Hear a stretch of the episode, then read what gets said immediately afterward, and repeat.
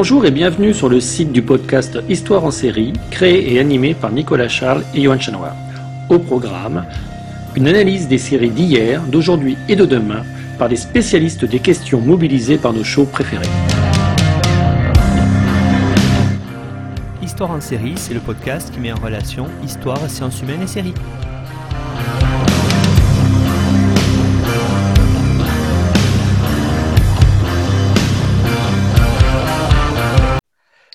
Bonjour à tous, bienvenue dans Histoire en série où je reçois aujourd'hui Guylaine Guiraud-Pinet. Bonjour Guylaine.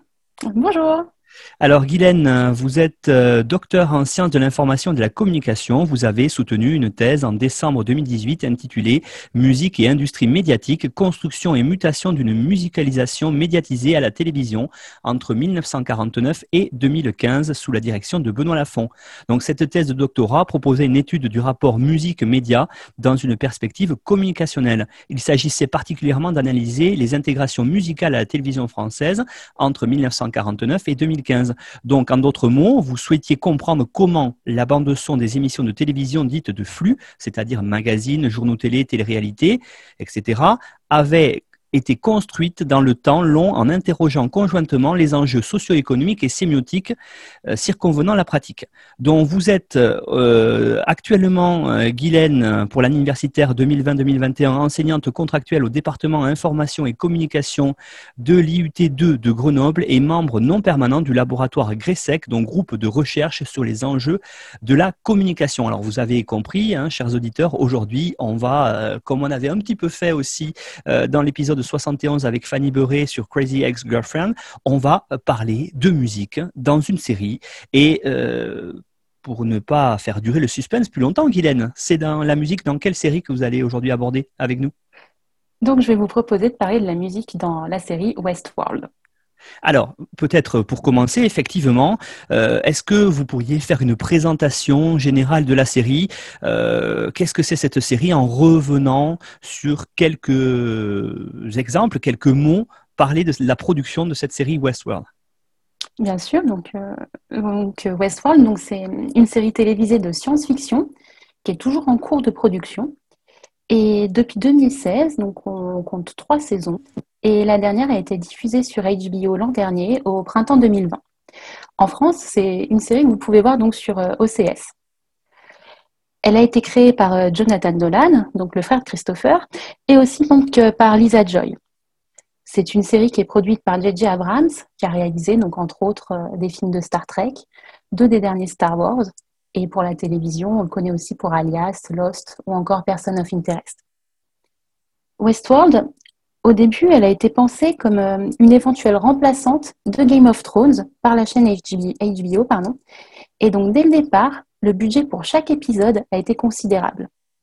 On parle de 8 à 10 millions de dollars par épisode, ce qui est vraiment énorme. Ça a permis d'avoir des images somptueuses, un son et de la musique en adéquation donc euh, totale avec le propos, on y reviendra, mais ça a aussi permis euh, d'avoir un, un casting 3 étoiles avec Anthony Hopkins, Evan Rachel Wood, Tandy Newton, Tessa Thompson ou encore Ed Harris. Et ces derniers euh, ont été rejoints par euh, Aaron Paul et Vincent Cassel dans la saison 3. Pour la musique, dont on va donc parler plus en détail par la suite, mais HBO a choisi Ramin Djawadi, qui n'est autre que le compositeur de Game of Thrones. Il a aussi fait la musique de Prison Break ou encore la bande originale de films comme euh, Iron Man, Pacific Rim ou Blade Trinity. Bref, avec cette série, on a des moyens et du beau monde, et on verra en fait que ça a permis d'avoir une série très ambitieuse. Justement, peut-être que euh, tout le monde ne connaît pas, euh, Guylaine, cette série, vous l'avez dit, hein, diffusée sur la chaîne euh, payante OCS en France et, HBO, gage de qualité sérielle, on va dire. En tout cas, vous avez mhm. essayé de le présenter aux États-Unis. Alors, pourriez-vous en quelques minutes faire le pitch de cette série? Bien sûr. Donc, euh, en ce qui concerne le, pitch de départ, nous sommes donc à Westworld. Et Westworld, c'est un parc d'attractions futuriste qui prend pour décor plusieurs lieux ou plusieurs périodes de l'histoire. Dans la saison 1, par exemple, on se retrouve principalement à Westworld, un parc qui représente le Far West du 19e siècle. Dans la saison 2, on verra l'univers Shogun, où l'on est dans un Japon médiéval.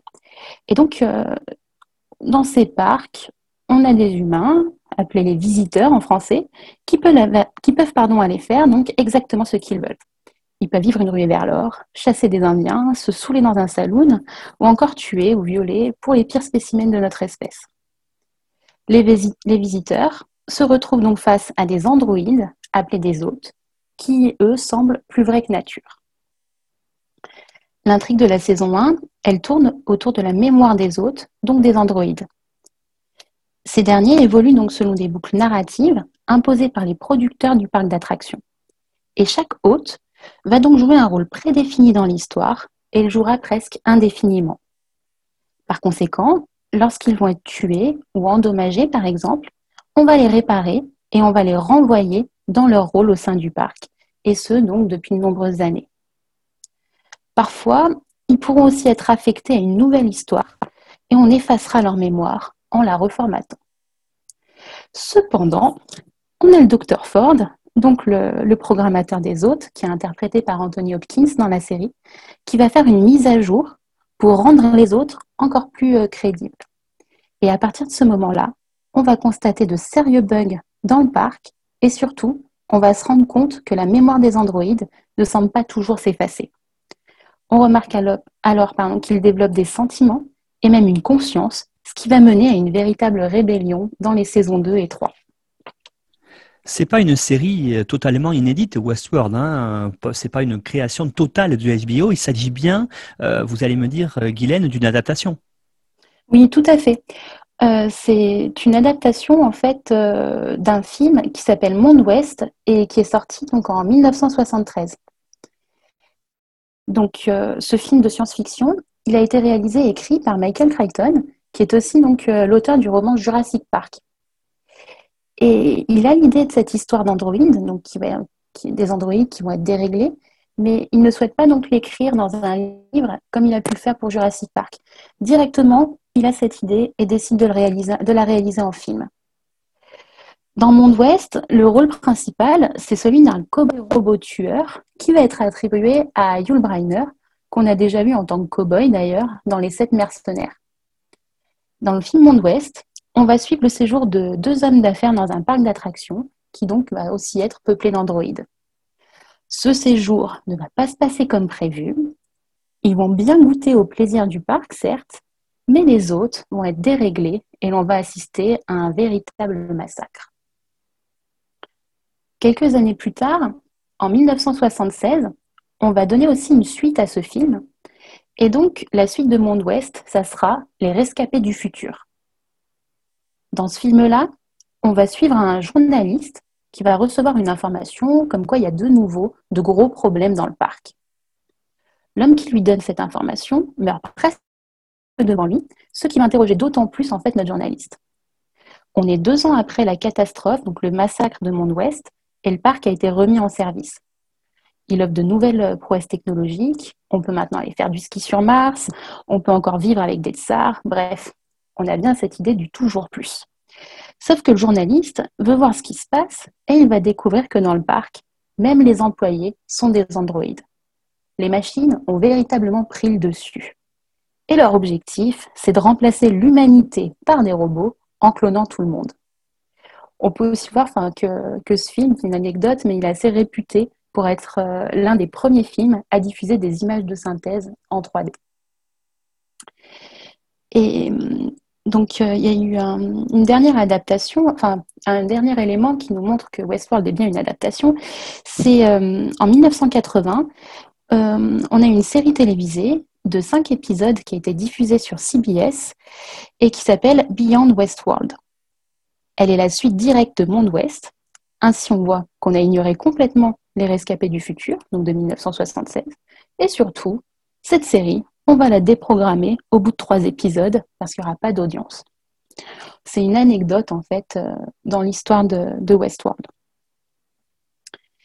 Et pour moi, en fait, ce, petit détour donc, euh, par les origines de Westworld va être assez important pour mon propos parce que, comme je souhaitais vous parler, donc vous l'avez bien dit euh, au début, Nicolas, mais de la musique de la série version 2016-2020, et eh bien en fait, bah, revenir aux sources, parler en fait des, premiers éléments qui ont permis de créer Westworld, ça va nous permettre un petit peu de voir comment la musique de science-fiction a évolué donc depuis les années 70 au cinéma et à la télévision. Westworld, en fait, et son histoire vont apparaître comme une belle illustration des grandes tendances remarquées dans la musique de science-fiction c'est effectivement, quand on a préparé ensemble cette émission, Guylaine, quelque chose de très intéressant de, de voir avec vous, à travers cette série-là, euh, comment la musique, de, la musique dans les séries de science-fiction, dans les films aussi de science-fiction, a peu à peu évolué pour arriver à peut-être ce qu'elle est aujourd'hui. Hein, avec euh, mhm. aussi, vous avez parlé notamment de Star Wars. On sait à quel point dans Star Wars, la musique a joué un rôle important et qui est fait partie aujourd'hui, avec certaines répliques, euh, de la marque de fabrique de la saga Star Alors, pour commencer euh, sur la musique de science-fiction à travers Westworld, je voulais voir avec vous, justement, à travers les, films que vous avez évoqués, Monde Ouest, Les Rescapés des Futurs, euh, comment euh, cette musique-là était mise en place à la fin des années 60 et dans les années 70 Est-ce qu'elle apparaissait futuriste? Est-ce qu'il y avait des retours à une certaine musique, on va dire, plus classique? Qu'est-ce qu'on peut en dire? Donc, euh, comme vous venez de le dire brièvement, hein, on verra que de Monde Ouest au Rescapé du, futur, euh, on va avoir certaines évolutions et donc elles vont bien calquer en fait sur les grandes tendances. Pour vous parler de ça, je vais euh, me fonder un petit peu sur les écrits d'un chercheur qui s'appelle Philippe Eward et qui travaille particulièrement sur la musique et les médias. En 2004, il a publié donc un ouvrage sur la musique de science-fiction au cinéma et il explique quels grands genres de musique sont utilisés en fait pour les films de science-fiction, et ce depuis les débuts du cinéma. Et en fait, de la fin des années 1930 euh, à, 1900, et à, l'année 1977, pour l'auteur, on est face à une musique ou à un design sonore complètement innovant. On parle du futur, de l'espace ou encore des robots dans des films, et donc on va utiliser des sons et des musiques qu'on pense très futuristes. Et Philippe Ward parle même d'une musique ou d'un son qui pourrait venir d'un autre monde. On innove donc et on essaie d'utiliser des sons qui ne ressemblent pas du tout à ce qu'on a l'habitude d'entendre, à ce qu'on entend dans le quotidien. Et dans le film Monde Ouest, donc euh, le film de 1973, le tout premier, on retrouve exactement ce type de son ou de musique. C'est un dénommé donc euh, Fred Carlin qui a composé la bande originale et on entend bien dans le film une musique qui semble être complètement artificielle. On a des bruits stridents, on a des bruits métalliques. Et lorsqu'on a une musique de type western, qui pourrait donc coller à l'univers du parc d'attractions, eh bien Carly, le compositeur, la fait devenir dissonante, robotique. Et plus on avance dans le film, et plus les sons sont chaotiques, voire vraiment désagréables on pourrait croire en fait qu'ils suivent les bugs de plus en plus importants des robots, mais aussi le chaos en fait qui est en train de, régner dans le parc. Et Eward, dans son ouvrage, donc, dit que cette période, elle va être en partie révolue en 1977. Et est-ce que vous avez une idée, Nicolas, de pourquoi 1977 va être une date importante pour la bande originale en fait des films de science-fiction? Eh bien, pas du tout, Guylaine, parce que je vous avoue que avant de préparer cette émission, je n'en avais aucune idée. Bon, maintenant, je ne vais pas spoiler les auditeurs, je vais vous laisser, je sais ce qu'il en est, mais c'est vrai qu'avant, je ne savais pas du tout. Alors, dites-nous tout. Donc, vous avez parlé de Star Wars euh, il y a quelques minutes, mais en fait, déjà, en 77, on a Star Wars Un Nouvel Espoir qui sort. Mais on a un deuxième film qui sort la même année, et c'est Rencontre du troisième type de Steven Spielberg. Et le dénominateur commun, en fait, euh, de ces deux films, c'est John Williams. Et John Williams, et d'autres, en fait, après lui, mais euh, va marquer, en fait, un retour de la musique d'orchestre très classique dans les films de science-fiction à gros budget. Évidemment, donc le design sonore va toujours sonner science-fiction. Je pense bien au sabre laser, par exemple, dans Star Wars, et à tous les autres sons de ces films d'ailleurs on trouvera toujours des, expérimentations dans, les bandes son de certains films.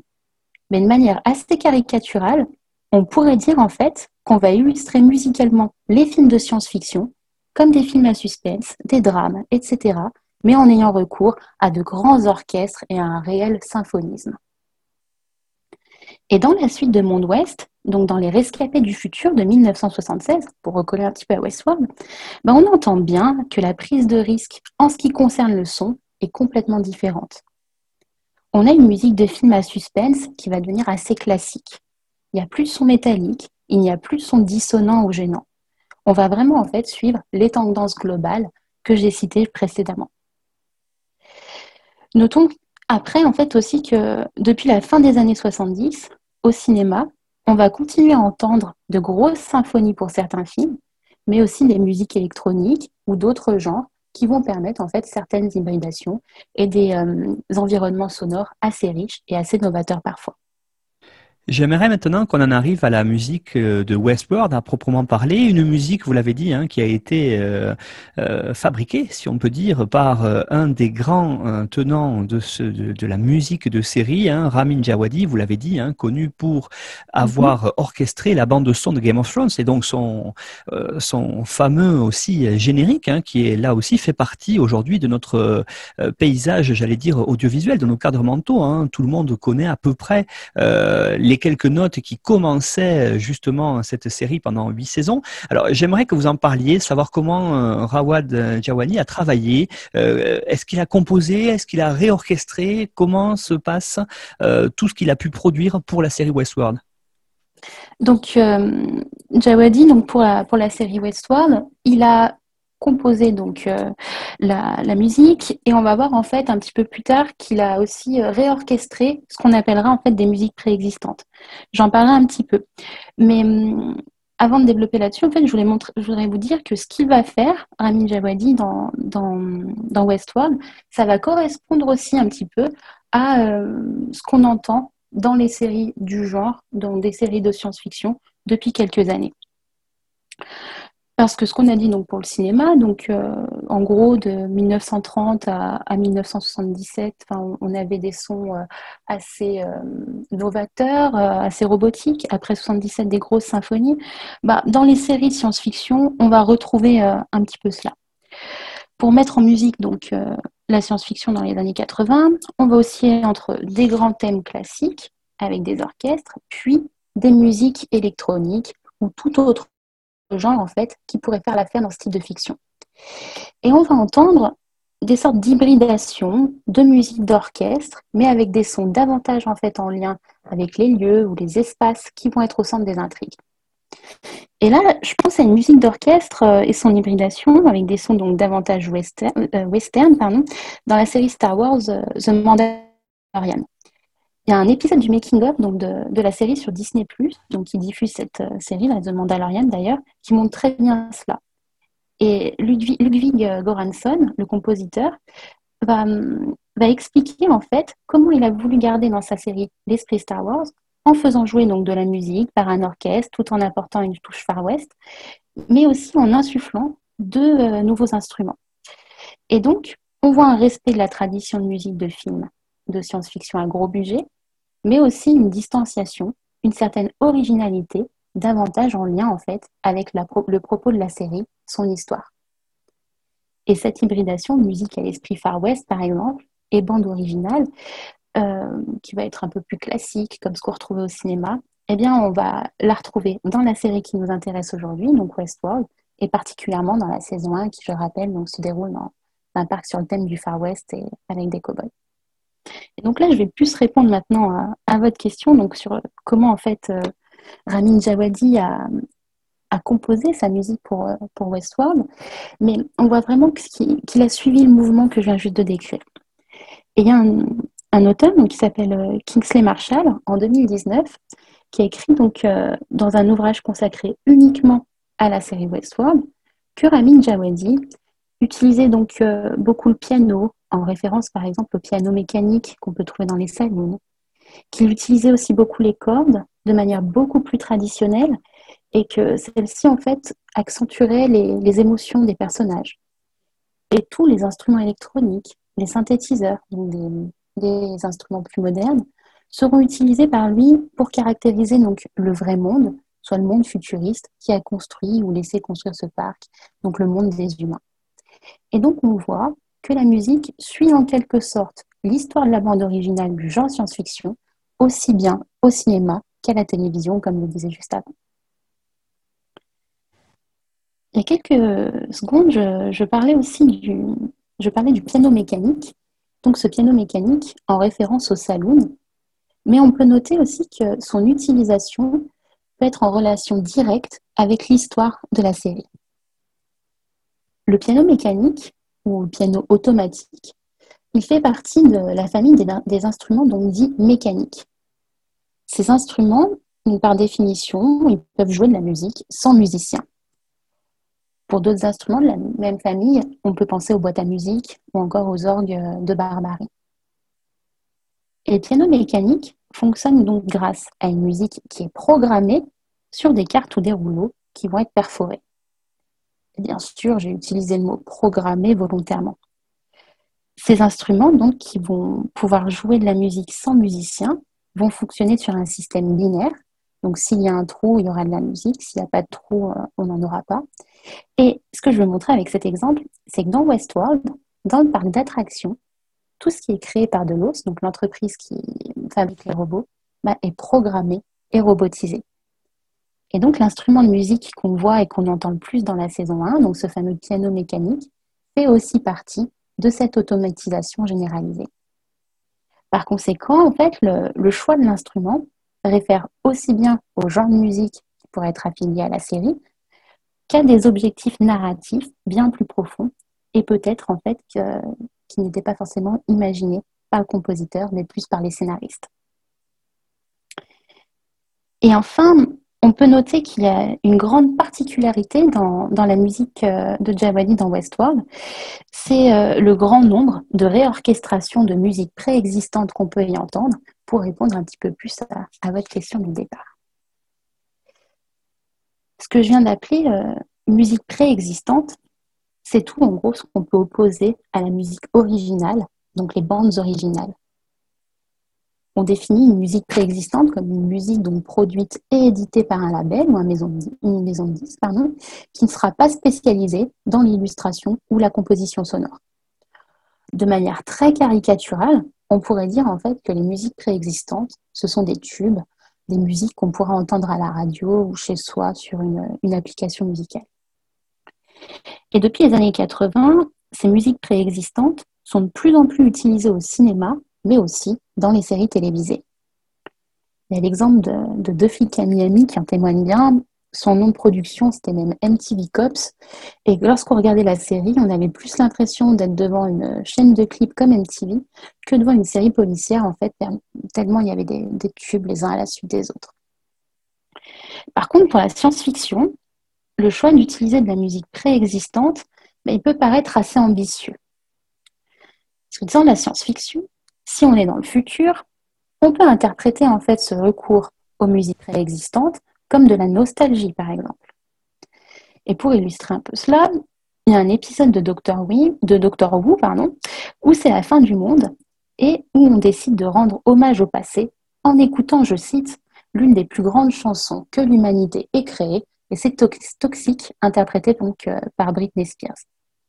Et donc nos musiques, c'est qu'on connaît nous, sont donc des reliques du passé pour les personnes de ces univers du futur.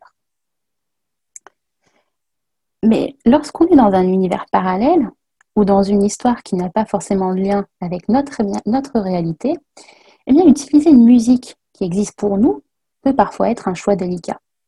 Parce qu'on verra, mais une musique préexistante a par définition eu d'autres vies, un peu comme les autres de Westworld d'ailleurs, et quand le téléspectateur l'entend, il peut avoir des souvenirs de ces autres vies qui vont venir enrichir ou perturber son expérience audiovisuelle. Donc à partir de ces éléments, on peut garder en tête que l'utilisation de musique préexistante va aider à ancrer l'histoire dans une réalité, donc une réalité qui va être la nôtre en tant que spectateur. Dans Westworld, toutes ces musiques préexistantes ne sont pas utilisées comme elles ont été éditées à l'origine. Je le disais bien tout à l'heure, mais Ramin Djawadi les a toutes réorchestrées. Dans la saison 1, on peut par exemple entendre donc des réorchestrations de Painted Black des Rolling Stones, de Back to Black d'Amy Winehouse ou encore de Fake Plastic Trees de Radiohead, et donc le tout à la sauce euh, Jawadi.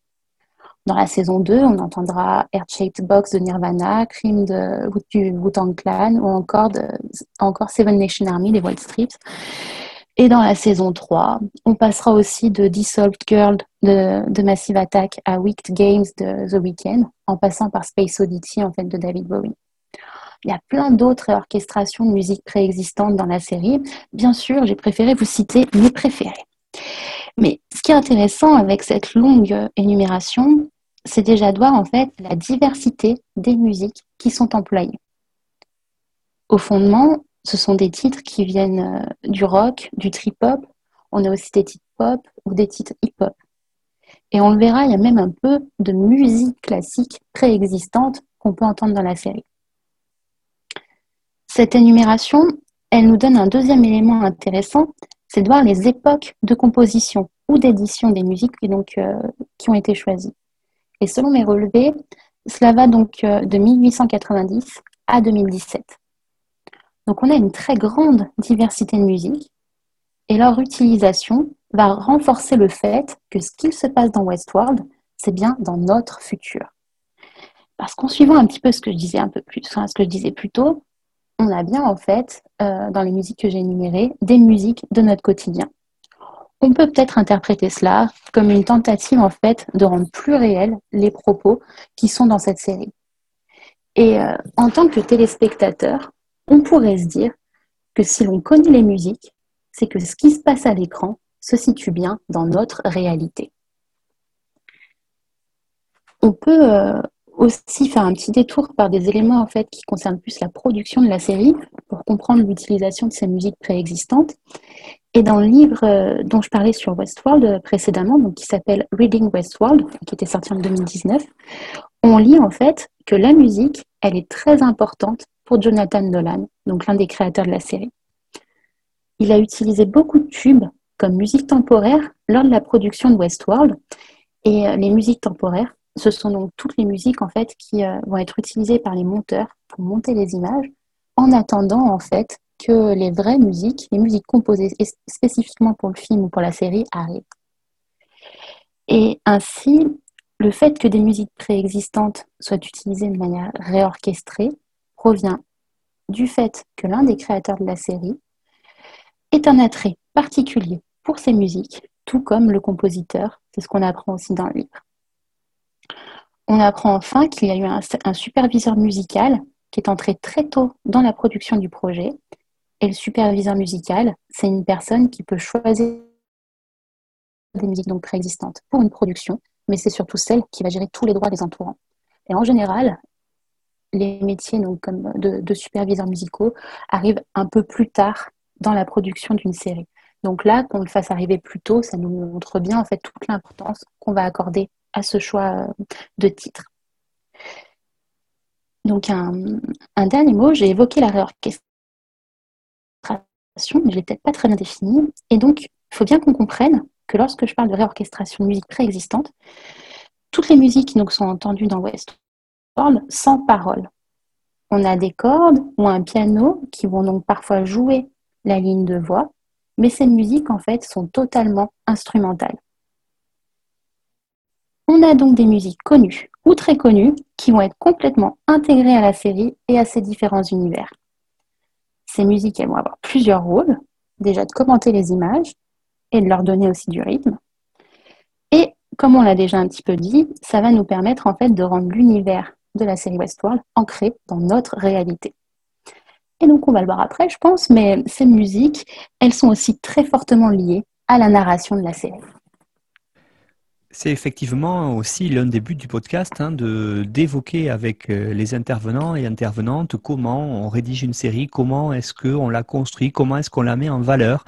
Et euh, on l'a vu déjà dans de nombreuses euh, émissions depuis le, début.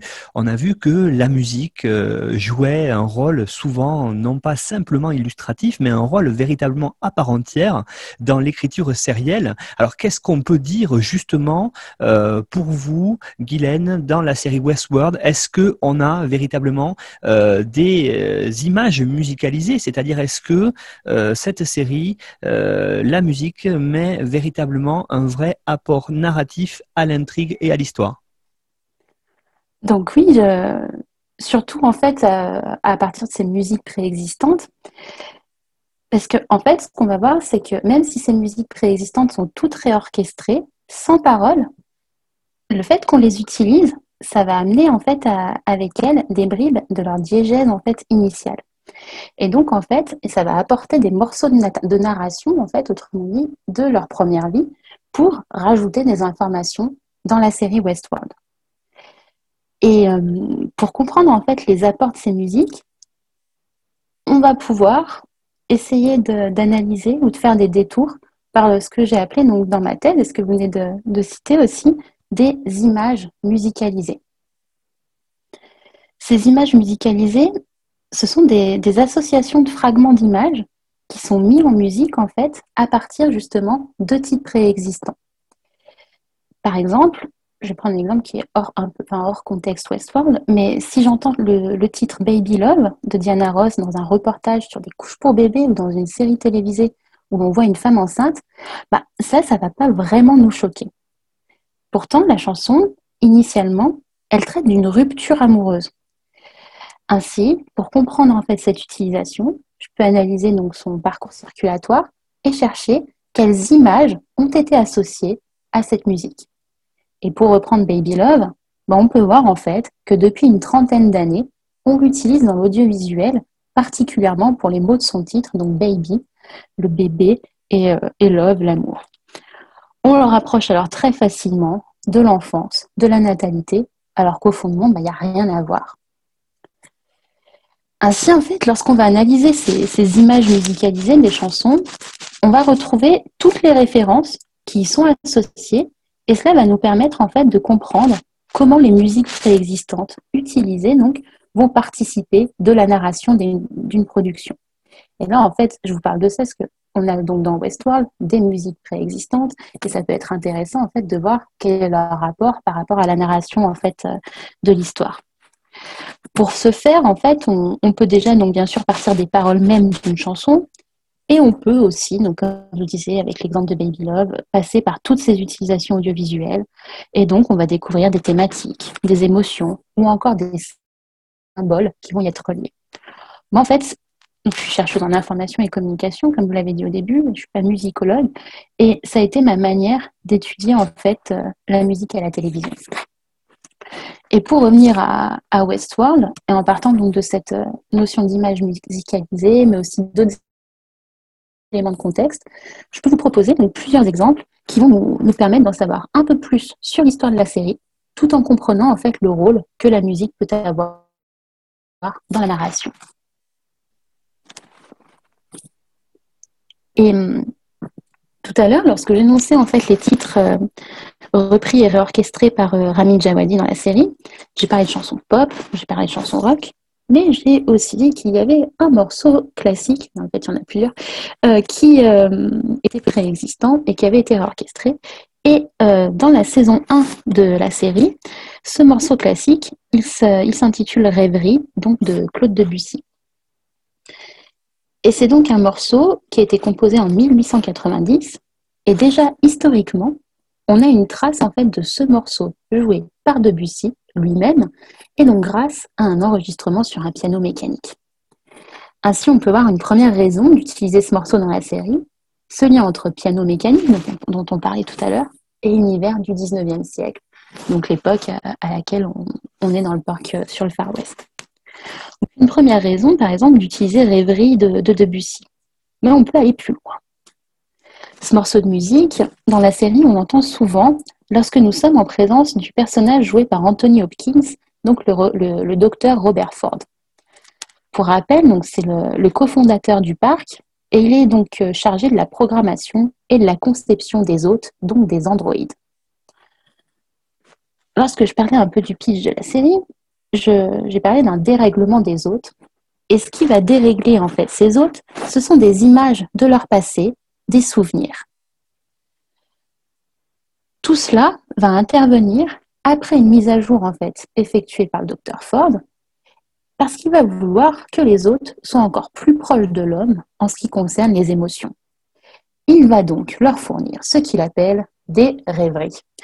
Et donc ces rêveries vont être des bribes de souvenirs, des bribes de sensations de déjà vu, etc. À partir de ces quelques mots de contexte, on euh, voit euh, en fait le lien entre le, entre le morceau au piano et la mise à jour du programme des hôtes qui cause le dérèglement.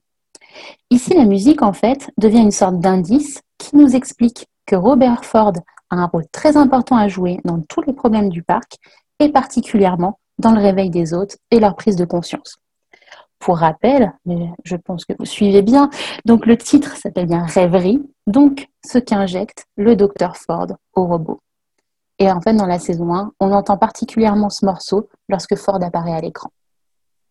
On voit bien véritablement ici, Guylaine, hein, comme vous le dites, hein, le, rapport euh, charnel entre l'écriture sérielle et la musique. Les deux vont ensemble, fonctionnent ensemble. Il y a un vrai renvoi de l'image avec euh, le texte ou avec la signification de la musique. Alors, je voulais justement vous poser une question sur une autre des grandes musiques euh, qui sont dans cette série. C'est un titre de Amy Winehouse qui s'appelle Back to Black. Qu'est-ce qu'on peut dire là-dessus? Parce que vous allez nous le montrer véritablement là, ce coup-ci, ce sont les paroles qui sont en écho avec ce que met en avant la série. Tout à fait. Donc, euh, c'est d'ailleurs en lien avec ces rêveries et ces faux souvenirs, en fait, que je viens d'évoquer avec euh, Rêverie de Debussy. Donc, euh, cette chanson d'Amy Winehouse, donc Back to Black, on l'entend dans l'épisode 8 de la saison 1. Et donc, on entend bien sûr une reprise au piano mécanique du titre. Cette musique, on l'entend dans un saloon, dans une scène où l'on voit trois hôtes en train de discuter. L'une de ces trois hôtes, c'est Maeve, interprétée donc par Tandy Newton, et c'est l'un des personnages principaux de la série. Et donc, l'hôte joue son rôle ici de tenancière d'une maison close. Elle a souvent été tuée, elle a souvent été remise à jour pour pouvoir rejouer son rôle inlassablement. Avant d'être tenancière, elle jouait le rôle d'une femme célibataire, mère d'une petite fille. Et dans la scène où l'on entend la musique d'Amy Winehouse, il y a un bug. Un bug aussi bien audio que visuel. On voit en fait qu'il se passe quelque chose d'étrange dans la tête de Maëve. Et en fait, à ce moment-là, elle commence à se rendre compte qu'elle a des souvenirs d'une autre vie. Elle commence en fait à prendre conscience de son existence en tant qu'androïde. Nous, en tant que spectateur, à ce moment-là de la diffusion de la série, on comprend un peu que les robots vont prendre conscience. Mais honnêtement, la narration, elle est assez difficile à digérer du premier coup. Dans la saison 1, on est face à une narration très alambiquée. Et si l'on regarde donc d'ailleurs l'épisode dont, je suis en train de vous parler, euh, par exemple sur Internet, on peut même penser que le bug qu'on est en train de voir ou en train d'entendre, donc le bug de Maël, provient d'un souci de notre réseau Internet. Sauf que la musique nous donne des pistes d'interprétation dans ce bug. Et comme vous le disiez, là, ça va être les paroles qui vont en fait nous euh, faire comprendre d'où vient ce bug. Donc juste avant en fait que, que Maëve, en fait, qu'il y ait des problèmes d'image, de son, etc., s'il y avait eu les paroles sur la chanson d'Amy Winehouse, on entendrait I died a hundred times. Donc, je suis morte une centaine de fois en français. Et là, grâce à la musique, on nous dit bien que Maëve est morte une centaine de fois à ce moment-là. Et elle-même est en train de commencer en fait à s'en rendre compte. Par conséquent, ici, on a un exemple de musique comme ligne de dialogue supplémentaire que l'on va pouvoir interpréter donc grâce à notre encyclopédie musicale personnelle. Si l'on connaît la chanson, si l'on connaît ses paroles, on peut avoir une clé supplémentaire pour comprendre l'histoire.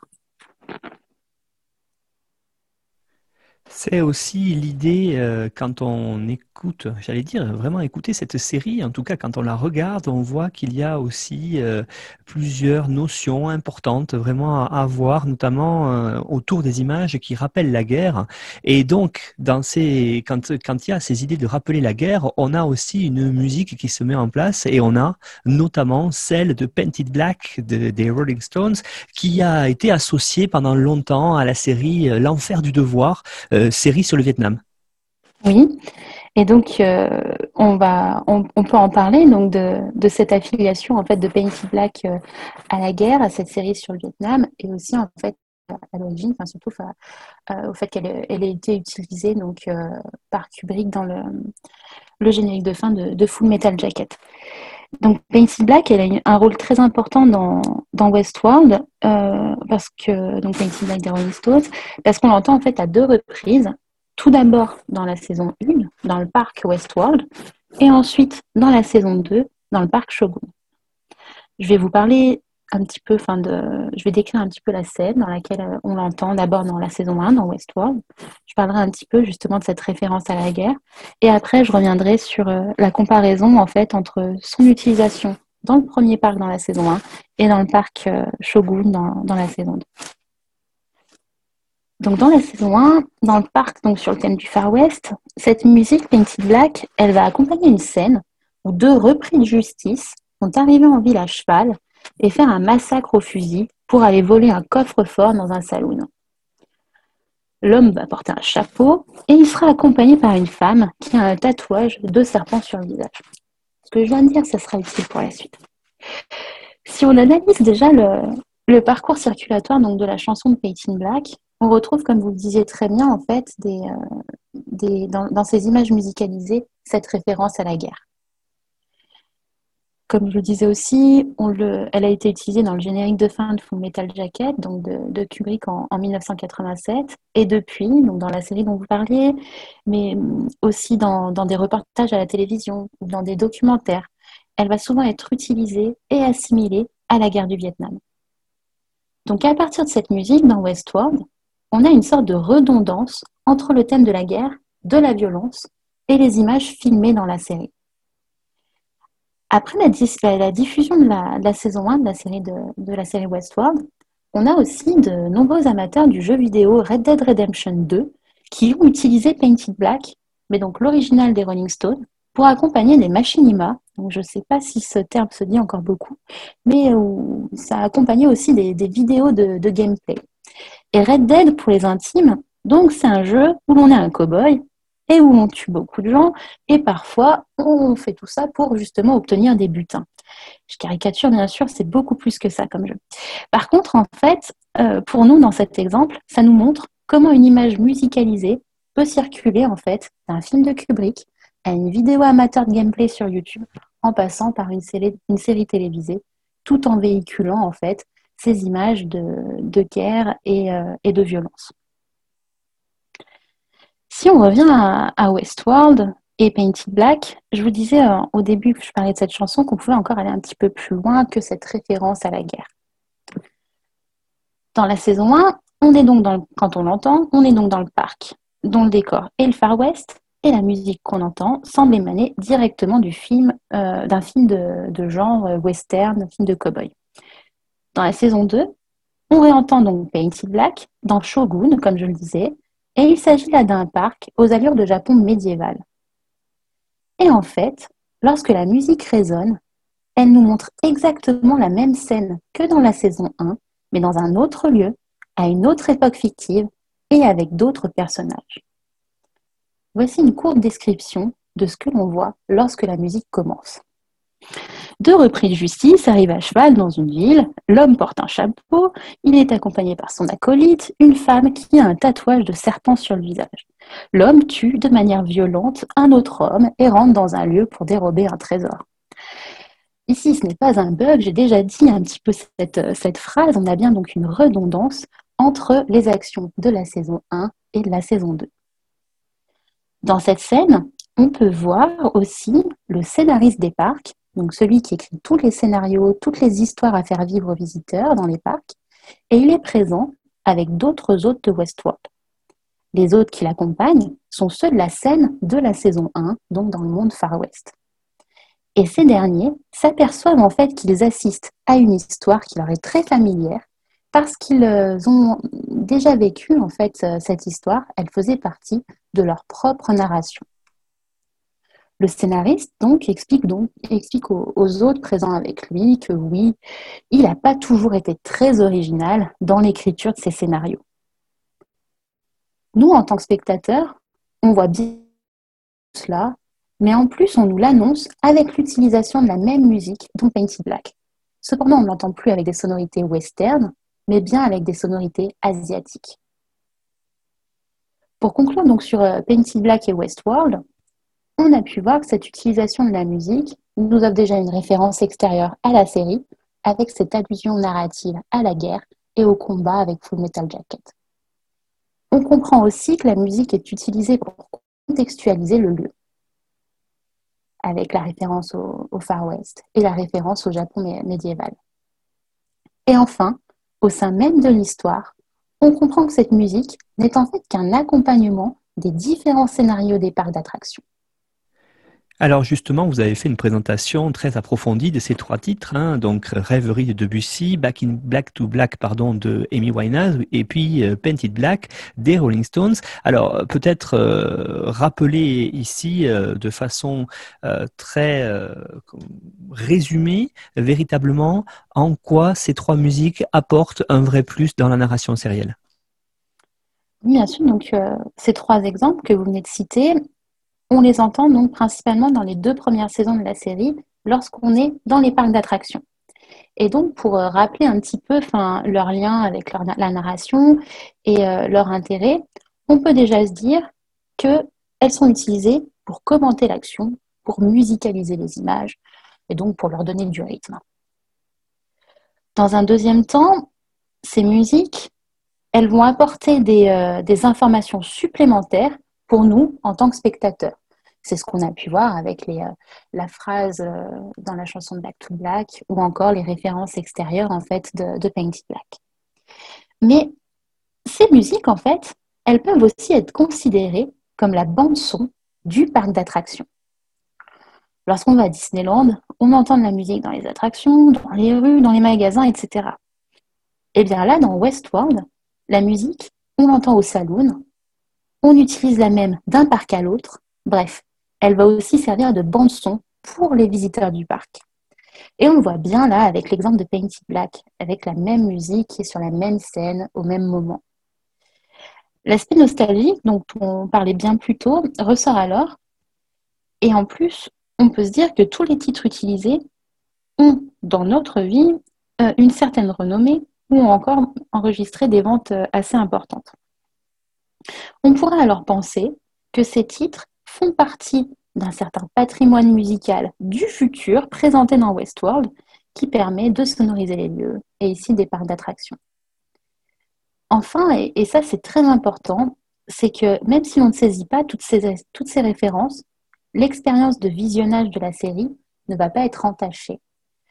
Parce que la musique, quand Jawadi la, la réorchestre, elle correspond toujours à des genres reconnus et acceptés par les téléspectateurs. Euh, vous l'avez dit, Guylaine, euh, ici c'est très intéressant parce que euh, il y a une vraie utilisation de la culture musicale par les showrunners de Westworld. On le voit par exemple avec surtout Back to Black d'Amy Winehouse ou Painted Black des Rolling Stones. Alors je ne fais pas non plus l'affront à Debussy, les mélomanes le connaissent bien sûr, mais peut-être un peu moins. Mais il y a une idée de jouer avec une certaine culture musicale des téléspectateurs. Et ce qui est aussi intéressant quand on s'intéresse à la culture euh, dans cette série-là Westworld, c'est qu'il y a aussi un vrai jeu à travers la musique euh, avec la culture audiovisuelle ce coup-ci des téléspectateurs. Oui, tout à fait. Et euh, bah, je pourrais en parler d'ailleurs dans, dans, un dernier exemple où on voit justement en fait l'appel à ces compétences spectatorielles audiovisuelles des spectateurs pour bien comprendre en fait ce qui se passe à, l'image. Cet exemple, euh, il est issu de l'épisode 5 de la saison 3 maintenant. Et, il montre vraiment bien en fait toute l'importance de notre culture audiovisuelle pour, euh, pour bien intégrer tout ce qui se passe dans, dans cet épisode. Dans cet épisode 5 de la saison 3, on est à l'extérieur du parc, dans le vrai monde, dans un monde futuriste. Le personnage donc joué par Aaron Paul qui, se nomme, euh, qui se nomme pardon, Caleb, donc c'est un humain, il va prendre une drogue qui s'appelle genre. Genre, c'est aussi le titre de cet épisode 5 de la saison 3. Et le trip lié à cette drogue, c'est qu'il a l'impression en fait d'être dans des genres cinématographiques différents. Chaque action qu'il vit va donc être vécue selon un genre de film qui va changer sa vision des choses et donc aussi la nôtre. On a cinq genres différents qui vont composer son trip. Et nous, en tant que spectateurs, on va pouvoir les repérer donc bien sûr grâce aux images. On va avoir des changements de couleur, des changements de cadrage, mais aussi grâce aux musiques. Le premier genre subi entre guillemets par Caleb fait référence au film noir et là, on va entendre en fait les thèmes de la griffe du passé de Jacques Tourneur ou de Sueur froide encore d'Hitchcock. Le deuxième genre va faire référence au film d'action. Et là, comme dans Apocalypse Now, on va entendre la chevauchée des Valkyries de Wagner. Ce morceau euh, a été utilisé donc euh, dans de nombreux autres films. On pourrait dire que c'est pas forcément toujours lié au film d'action. Sauf que euh, Jonathan Nolan, lorsqu'il parle de cet épisode et de l'utilisation en fait de la chevauchée des Valkyries, cite Apocalypse Now comme référence pour justement tourner cette scène. Donc on voit bien que la référence qu'il cherche avec cette musique, c'est bien celle en fait du film d'action, enfin, cette scène d'action. Le pauvre Caleb, il passe donc à un troisième euh, genre et c'est la, la romance. À ce moment-là, il n'a Dieu donc que pour le personnage principal euh, de la série, Dolores, qui est interprété par Evan Rachel Wood. Et la scène va se passer sur une réorchestration de la bande originale de Love Story d'Arthur Hiller. Quatrième genre, on est dans une phase de drame. Et là, Jawadi va reprendre Night Clubbing d'Iggy Pop en référence directe à une autre scène de trip liée à la drogue, mais cette fois dans un film, qui est donc euh, Trainspotting, réalisé par Danny Boyle. Là, on note donc la référence au drame, mais aussi la référence à la drogue. Avant le cinquième et dernier genre cinématographique du haut trip de Caleb, ce dernier va retourner en fait quelques secondes à la réalité. Il va se sentir un petit peu mieux. Et on va entendre Space Oddity de David Bowie pour accompagner en fait ce moment. On a toujours donc une réorchestration de Ramin Djawadi, donc on n'a pas de parole. Mais à ce moment-là, on imagine Bowie dire Grand Control to Major Tom, et on imagine en fait que la musique, elle est là pour nous dire La Terre appelle la Lune, tu es là Caleb? Redescends s'il te plaît, il se passe des choses très très importantes dans la réalité ici. Parce qu'en fait, il s'agit vraiment d'un moment clé de l'intrigue de la saison 3 à ce moment. Enfin, le cinquième genre lié au trip de Caleb, c'est l'horreur, c'est l'épouvante. Et les faits en fait qu'il a entrevus dans la réalité juste avant, je ne vais pas spoiler en fait l'intrigue, mais ces faits ne pouvaient entraîner que l'horreur. Et pour finir ce trip, on va être en fait euh, on va entendre pardon, les notes graves, très graves de Shining de Kubrick pour accompagner en fait euh, tous ces éléments liés à l'horreur. Là, avec cet extrait, on voit bien que la musique préexistante, elle va plus être euh, utilisée pour sonoriser un parc parce qu'on en est sorti. Dans la saison 3, on est à l'extérieur. Par contre, la musique, elle va nous aider toujours à comprendre l'état d'esprit des personnages à l'écran, ce qu'ils sont en train de vivre. Et ce sont donc nos compétences spectatorielles, ce que j'ai appelé par exemple plutôt ce recours en fait à notre encyclopédie audiovisuelle ou musicale, ou ce, que vous, ce, dont vous parlez en fait dans la question, en parlant en fait du recours à notre culture audiovisuelle. C'est tout ça en fait qui va être interpellé les producteurs et les compositeurs du programme. Si l'on ne détient pas toutes les références, moi-même j'ai dû en oublier de nombreuses, eh bien ce n'est pas grave parce que l'ambiance sonore, elle correspond quand même à nos horizons d'attente et on peut tout de même apprécier la production.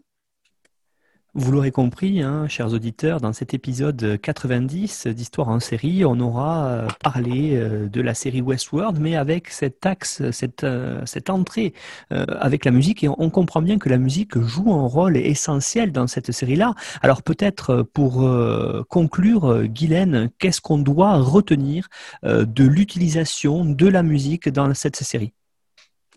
Donc pour, pour conclure, on, pourrait donc euh, se dire que la série Westworld, mais aussi toutes ces productions, donc Mère, donc euh, Monde Ouest, Les Rescapés du Futur, ben, tout ça, ça peut être en fait de, bons exemples pour comprendre déjà comment la science-fiction a été mise en, musique depuis les débuts cinématographiques et, sériels du genre. Ensuite, on peut voir aussi donc euh, toute l'importance que la musique a dans la narration de l'histoire, aussi bien en ce qui concerne l'avancée de l'intrigue. Ici, je pense aux rêveries, je pense au piano mécanique, je pense aussi à Amy Winehouse, c'est cette petite phrase.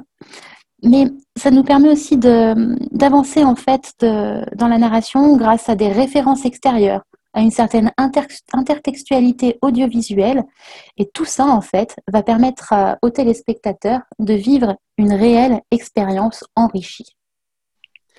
Guylaine Guéraud-Pinet, merci beaucoup pour cette présentation très très riche hein, sur la musique à travers Westworld. On, essaie dans Histoire en série justement de s'attacher à présenter les séries, bien sûr, euh, sur le plan historique, sur le plan parfois sociologique, mais aussi comme aujourd'hui à travers la musique, à travers comment la musique nous permet euh, de comprendre les choses. Et là, vous l'avez dit, hein, vous n'êtes pas musicologue, mais vous l'avez étudié à travers votre biais autour de la communication et c'est très intéressant parce qu'on le comprend bien, la musique joue un rôle à part entière dans une série. Elle n'est pas là que pour illustrer quelque chose, elle est parfois là aussi pour euh, véritablement faire avancer l'histoire. Alors pour celles et ceux qui voudraient aller plus loin, vous avez fourni, comme tous les intervenants et intervenantes de l'émission, une bibliographie indicative que l'on retrouve sur la page de cet épisode 90 sur notre site histoireensérie.com.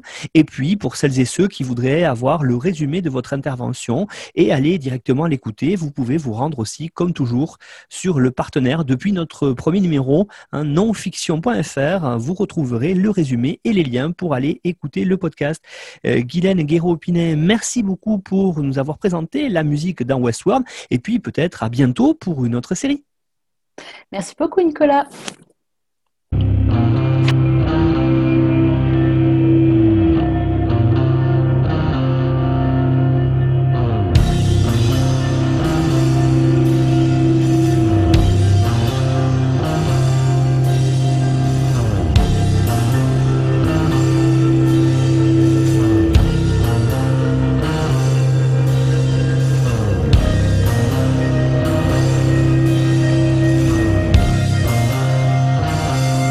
Retrouvez-nous sur Twitter, en série, pour connaître le programme à venir, ainsi que des conseils bibliographiques.